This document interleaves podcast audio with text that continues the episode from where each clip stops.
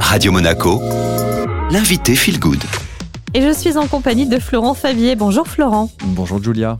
Cap aujourd'hui sur le compost avec vous, euh, Florent, conseiller en transition environnementale. On entend beaucoup parler de l'intérêt euh, du compost et en même temps, on ne sait pas toujours comment s'y prendre et on n'a pas tous une maison avec un jardin.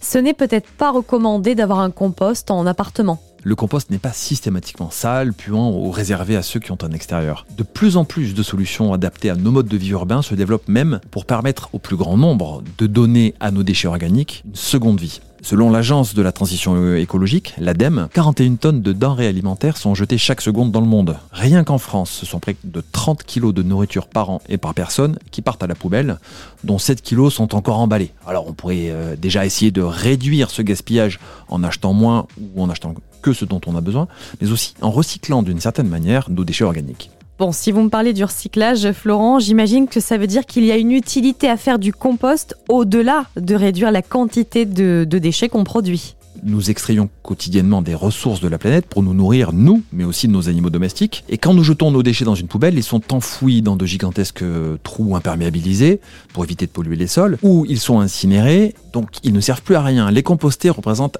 un retour à la terre de nutriments qui vont servir à nourrir à leur tour des cohortes d'organismes et rentrer dans un cycle un peu plus vertueux quand même.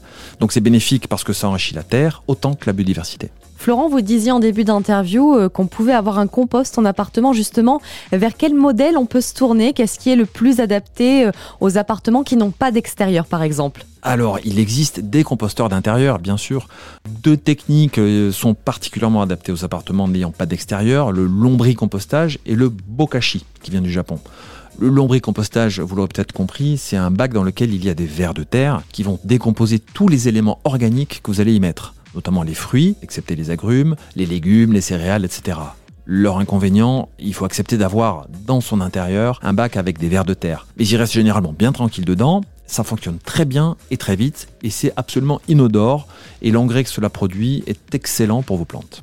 Ensuite, le bokashi, c'est une méthode euh, qui permet de dégrader par fermentation quasiment tous les déchets, et là, y compris les viandes et les agrumes. Fermé de façon complètement hermétique, il évite les mauvaises odeurs. Et là aussi, on récupère euh, de son composteur un liquide, c'est un jus qui sert d'engrais euh, aux plantes d'intérieur.